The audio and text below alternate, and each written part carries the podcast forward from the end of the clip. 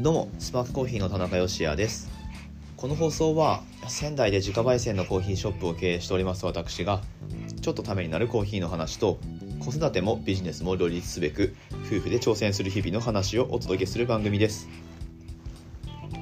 さてさて11月も月末に差し掛かってまいりまして街中では街中ではというか、うん、なんかこうね年末に向けて忙しい感じの空気感が漂うような季節になりましたけれどもこの週末ですね実店舗の方お越しいただきました。皆様ありがとうございます。これね聞いてくださってる方の中にどれだけそういうお客さんがいるのかはちょっと分かりかねるんですがまあまあでもポッドキャストを聞いてますっていう方やっぱりちらほらいらっしゃってありがたいですね。はいありがとうございます。でこの週末スパークコーヒーはですねなんか日曜日の方が成立が良かったんですね。こういうことってあまりないんですよまあなんでかっていうと日曜日の営業って半日しかやってないですね。一時オープンなんですよ。なんだけどえー、と1日通しでやってた土曜日よりも日曜日の方がだいぶ成立が良かったというまあたまにあります。ねまあそういう重なるタイミングっていうのはもちろんあるんですけれども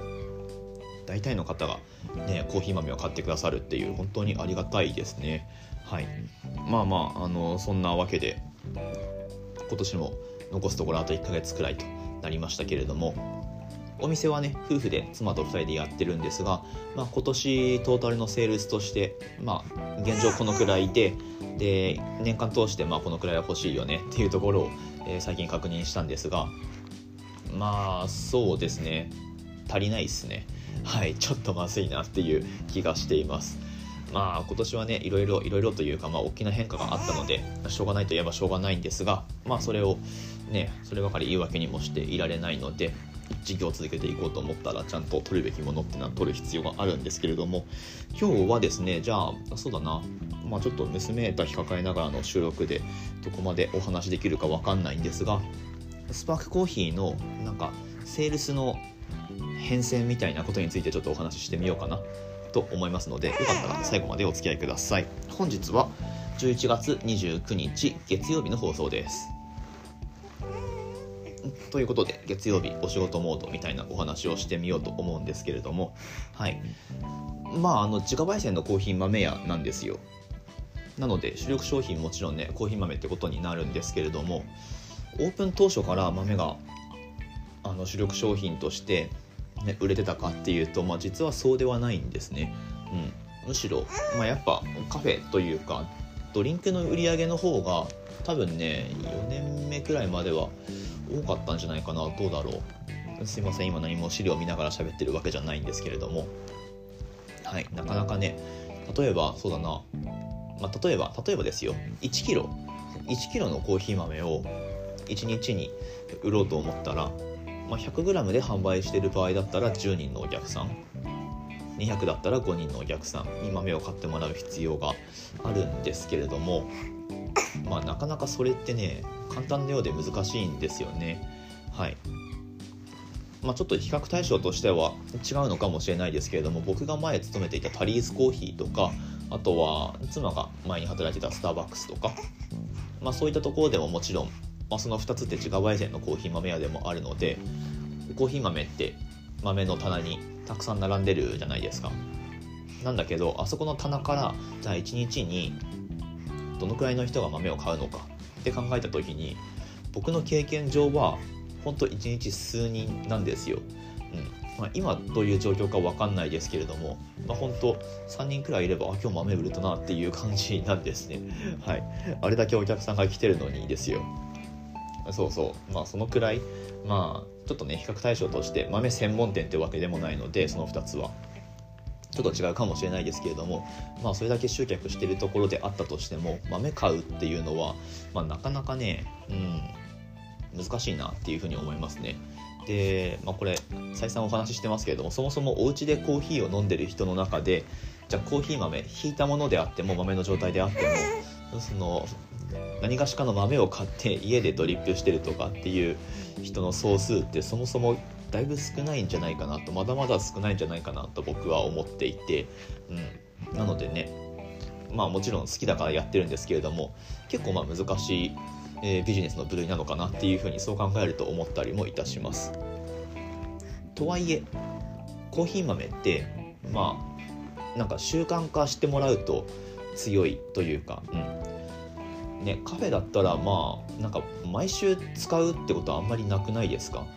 いくらこういいお店に巡り合ったとしても なんかこうあここ毎週行きたいとかってまあ一応言うんだけどじゃあ実際毎週行ってるお店ってどっかありますかっていうとうんなかなかそれもねいろいろ新しいところに行きたいしみたいな感じじゃないですか多分。なんだけどコーヒー豆ってあの、まあ、買う銘柄は別だったとしても同じお店からま続けて買われるっていうことがま圧倒的に多いんですね。うんまあ、それはやっぱりねコーヒーって嗜好品なのでその好みの焙煎をしてくれるお店っていうのを見つけて一度見つけてしまうとまあなんていうかそのお店から買い続けるっていうような購入スタイルになりがちなんですね。これ今日はあくまで僕の経験からお話ししてますけれども、まあ、なので、まあ、言ったらそうだなセールスに関して言えば、まあ、最初は本当にねお客さんがつくまではすごく少ないセールスから始めざるを得ないんですけれども雪だるま式っていうかね、はい、あの雪だるま作る時ってちっちゃい雪玉をこうコロコロコロコロ転がしていってでいつの間にかこう大きくなっていくじゃないですか。まあ、あんなイメージでコーヒー豆屋さんは雪だるま式だよみたいなことを言うんですけれども、まあ、実際そうなんですけどね。実際こううまくやればそうなんだけど、まあ、なかなかそのちっちゃい時期セールスがあんまり伸びない時期お客さんをつけていく、えフェーズっていうのが、まあ、そこ耐えられるかどうかっていう。はい。そこはね結構厳しいですねやっぱり。で実際僕らのお店の場合だとまああのうんどのくらいかな？34年くらいはやっぱりね売り上げも安定しないしなかなかしんどい時期だったんじゃないかなと思います。まあ今楽かって言われればそうでもないんですけれども、はい、まあまあでもあの本当にまずい時期は出してるのかなっていう気もしますが。今年でお店6年目になりますね。はい。え、6年目？7年目に入ったって感じか。はい。まあそんな感じなんですけれども。じゃあまあトータルのセールスで見るとどうかっていうと、まあ、実はあんまり変わってないんですよね。大きくそのなんか何百万も伸ばしたとかもしくは何百万も減ったとかっていうことがあんまりなくってお店オープンした当初からその、えー、振れ幅って実はあんまりないんですけれどもその中身が結構変わっていて最初の方は、まあ、やっぱり、えーと、ドリンクの売り上げが多いしあとはあれなんですよね卸販売、うん、最初から卸先を何件かつけた状態でスパークコーヒーってスタートしてるんですけれども、まあ、卸関係の売り上げあとはまあなんかその卸先で、えー、機械を購入するっていう場合にうちを通して買ってもらったりとか、まあ、そういうこともあったのでそれだけで100万くらいの売り上げがボーンって立っちゃったりとか っていうことがあったんですよ。まあ、それでどうにか、えーまあ、なんか見た目の売り上げを、えーまあ、ちょっとでも伸ばせればいいかなっていう、まあ、当時はそういうふうに考えてて、ね、利益全然出ないのにそういうことやってたんですけれども、はいまあ、あとはそうだな23年目になってくるとコーヒーのイベントがどんどんこう開かれるようになっていってでそういうところに出させてもらってそれでイベント出店の時の売り上げで、えー、まあ、単発でちょっとまとまった金額が入ってくるっていうことはあったんですけれども、まあ、それで、えー、いくとなんだろう年間100万単位の売り上げっていうのをイベントで取るようになってたんですね。おこりゃいいやということで、まあ、出てたんですけどなんかねあんまりこう健全じゃないんですよねそればっかりに頼ってしまうっていうのは。うんまあ、やっぱり自力で、えーまあ、常々こう安定したセールスを上げていくっていうことがね何においても求められると思うので、まあ、諸刃の剣っていうかね。で実際コロナウイルスがやってきてイベントのタイトルがこう一切なくなったわけですよ。ですると年間その何100万単位で取ってたイベントの売り上げっていうのが全部飛んじゃうわけですね。さあどうしようっていう感じだったんですけれども。コロナがやってきた時点でスパークコーヒーってもう5年くらいやってたんですよなんだかんだで。で、まあ、これ別に何だろう成功事例でも何でもないんですけれどもだからうちから学ぶことってあまりないのかもしれないですけれどもまあ、とにもかくにもコーヒー豆屋さんですよっていうことを言い続けてえー、まあなんかこう地道にやってたんですよね。でするとコロナになってどうなったかっていうと、まあ、やっぱり豆が売れると、うん、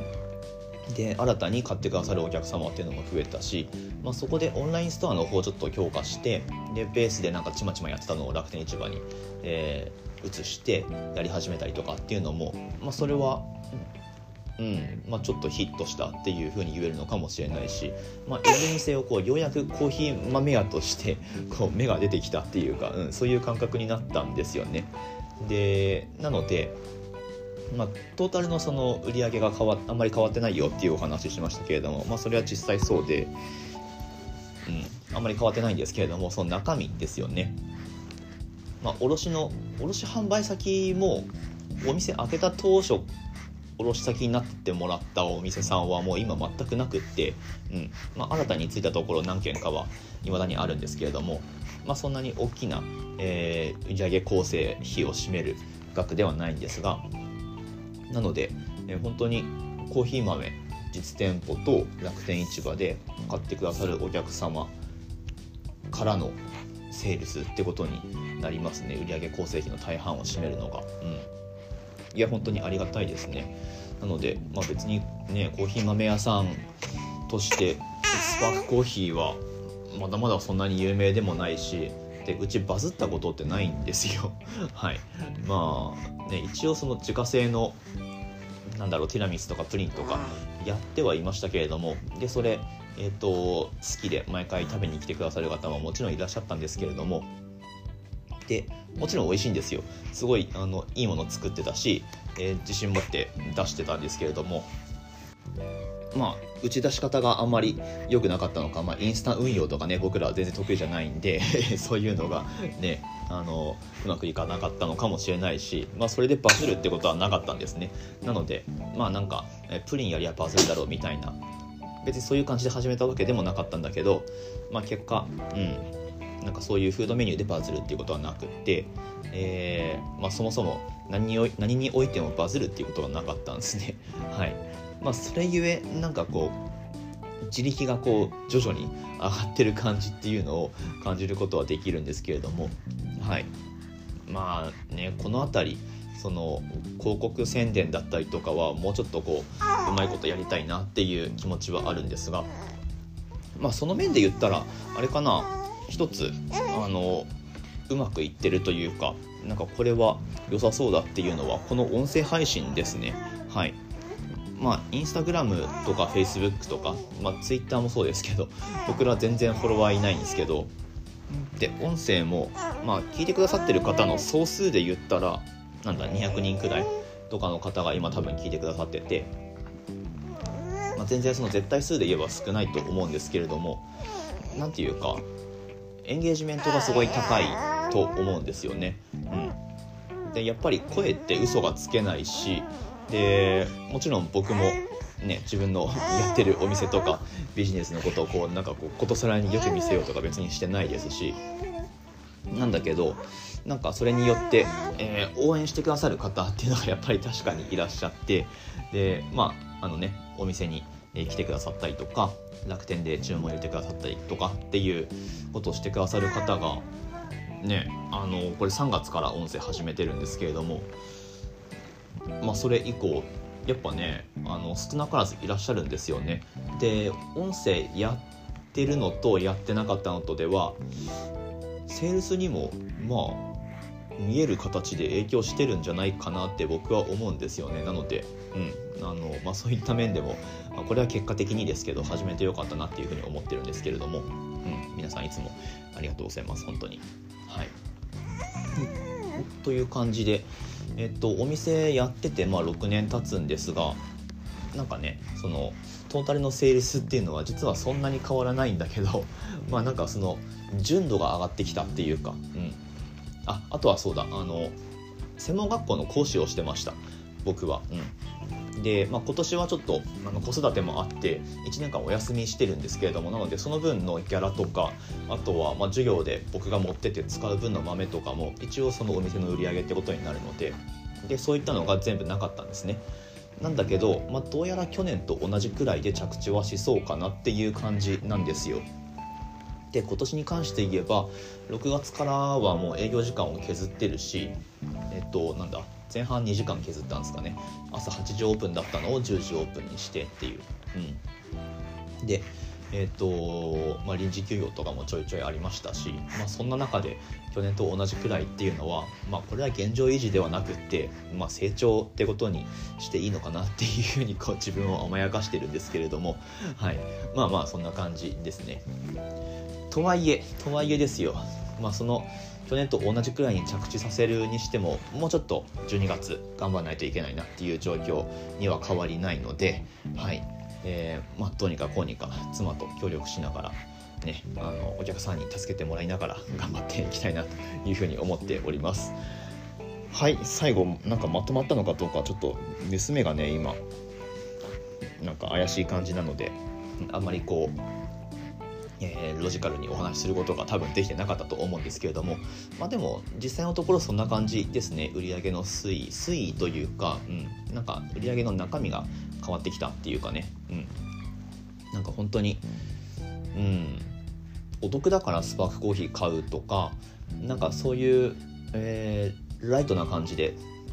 ご利用いただく方っていうのが、まあ、やっぱり減ってきてスパークコーヒーだからここで豆買うみたいな、うん、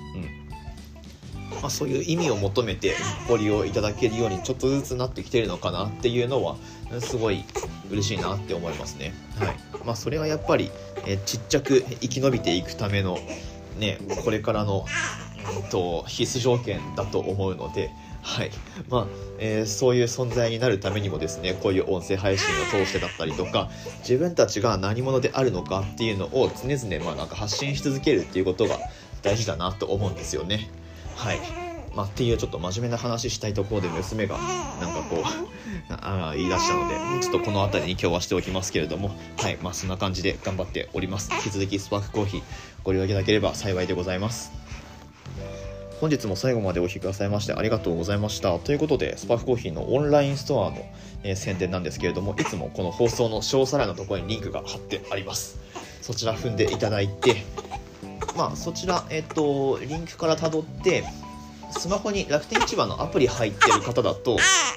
なんか自動でアプリの方に移行すると思うのでそれ使ってもらった方がポイントがどうやら多く貯まるようなのでぜひぜひ活用してみてください。はい。ということで娘がちょっとやばいのでこの辺で終わりにします。また明日お会いしましょう。美味しいコーヒーで一日が輝く。Coffee Sparks Your Day スパークコーヒーの田中でした。最後くちゃくちゃだ。